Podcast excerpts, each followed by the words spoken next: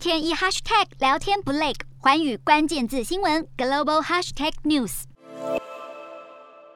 围着俄罗斯驻波兰大使安德瑞夫，波兰亲乌克兰活跃人士朝大使泼洒红色液体，高喊“法西斯分子”，并挥舞乌国黄蓝色国旗。在安德瑞夫走向陵墓时，挡住去路，阻止他献花圈。不过，安德瑞夫感到不以为意，用手擦了擦脸。波兰民众会如此愤怒，就是因为俄罗斯强行入侵乌克兰，随处轰炸，造成平民大量伤亡，流离失所。结果在九号却还是照常举行胜利日阅兵仪式，而这样的行为也让西方国家。看不下去，英国国防大臣华勒斯批评普丁及他的将军们正在仿效法西斯主义。华勒斯指出，普丁和他的将军们对乌克兰的侵略让俄国军事历史蒙羞。他还说，乌克兰很有可能击败俄军，并呼吁普丁接受莫斯科当局长远而言已经失败的事实。而就在俄罗斯庆祝二战胜利日纪念几小时后，欧盟领袖齐聚欧洲未来论坛，法国总统继欧盟轮值主席马克宏发表连任后的首场演说，表示会确保俄国永远无法夺下乌克兰，